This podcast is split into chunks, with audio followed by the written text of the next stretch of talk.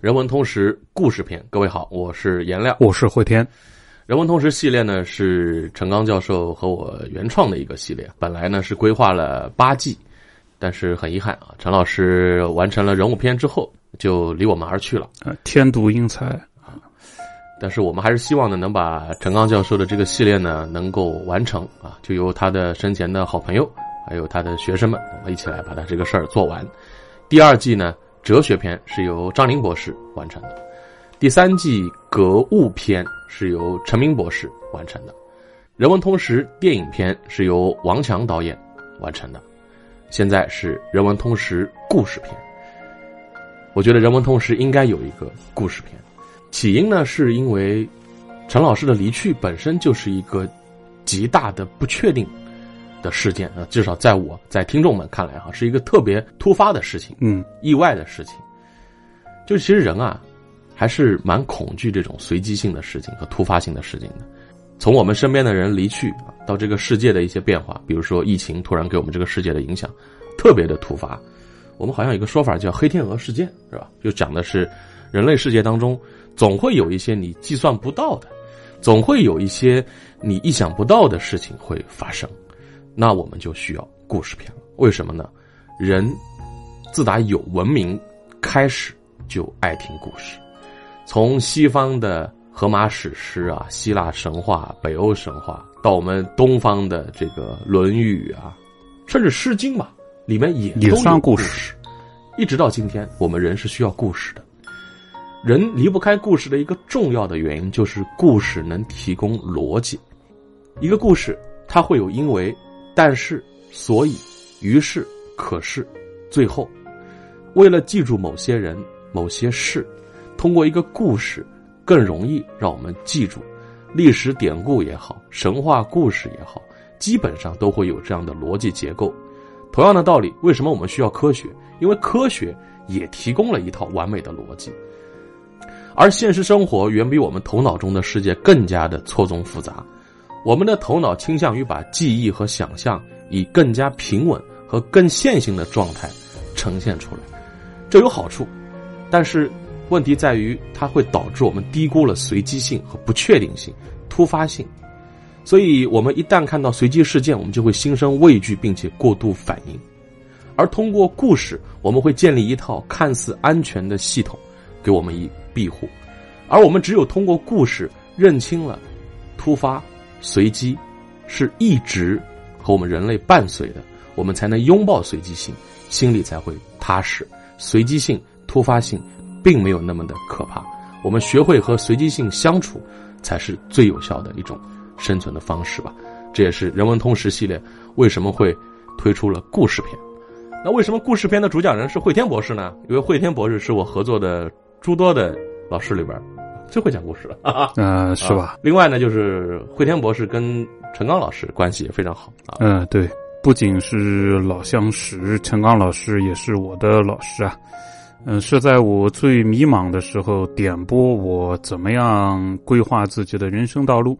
呃，包括我现在还在陈刚老师生前所教学的河海大学，呃，我仍然在继续带研究生班。呃，这个呢。一方面啊，是感谢老大哥把我引进门；再一方面呢，我觉得我也有义务，在完成老大哥遗愿的团队当中，发挥我个人应有之能力。陈教授啊，跟我爸一个岁数，我都快以父子相称了，你叫他老大哥，你合适吗？那你整我什么了？我喊他一直是喊老大哥。明白，这个故事片呢，当时跟慧莲博士商量，讲谁的故事？或者谁写的故事？嗯，惠博士选择了鲁迅啊。惠博士讲一下选择的理由是有原因的，因为按照呃陈刚教授的整体规划呢，这个系列叫人文通史。那既然是通史，就不适合长篇小说。你比如说，我会原谅啊，我都讲一个长篇小说，直接讲个一百多集，给它收掉，这就不叫通史，这叫专史。对不对呢？那么就得找一个特别会讲故事，而且呢，一般他压根儿就没写过长篇小说，所有的短小说凑在一起是个序列的。那这么一算，其实历史上能够剩下的人就并不是太多啊。鲁迅先生非常合适。再一方面呢，人文通识，呃，我们。各有侧重啊，有的比如说侧重于国外的人文、哲学、社会科学方面，那么国内的人文、哲学、社会科学方面呢，咱们也会有一些专辑特别的侧重。本专辑也就侧重于国内。那么既是国内的知名的文人写的，同时又是特别会讲故事的，写的故事篇幅都不长，但串在一起又完整的体现了作者的三观和对于中国社会的观察的，而且这种观察还是得到。到了中国社会几十年以来普遍认可的，那我们要这么一算的话，鲁迅可能再合适没有了吧？嗯，我一开始对于选择鲁迅呢，还是有点犹豫的，因为鲁迅先生作品过去给我印象都是那种战斗性特别强的，对吧？特别犀利嘛，讽刺嘛，我想放在人文通识系列里边合不合适？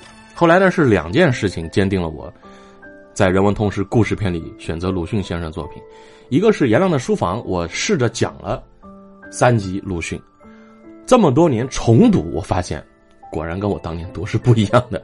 我当年可能是因为应试吧，要背诵全文吧，可能当时就头特别大。而且鲁迅的作品是以难读，当时在中学的时候，嗯，是出了名的，所以那时候可能就有畏难情绪。而我现在四十岁了，我再去读鲁迅的时候。感受完全不一样，我觉得哎，太合适了。因为你现在可以有一套自己的答案，而不是说有一个唯一的标准答案，对不对呢？啊，这是一个原因。我自己重读了啊，重读鲁迅是绝对有收获的。第二个原因呢，是人文通识电影片的主讲人王强导演，因为大家通过电影片也熟悉了王强导演，知道他是一个人文内涵非常丰富的教授导演。他跟我说，他当年上学的时候经历了十年浩劫，读不到什么书。只能读鲁迅，他就是靠鲁迅的作品奠定了他今天的人文素养。嗯，我是觉得选鲁迅绝对没有问题哈。那好了，最后我们再跟他讲讲吧，就是在我跟慧天博士眼中，因为我们也录了这么多故事了哈，什么样的故事算好故事？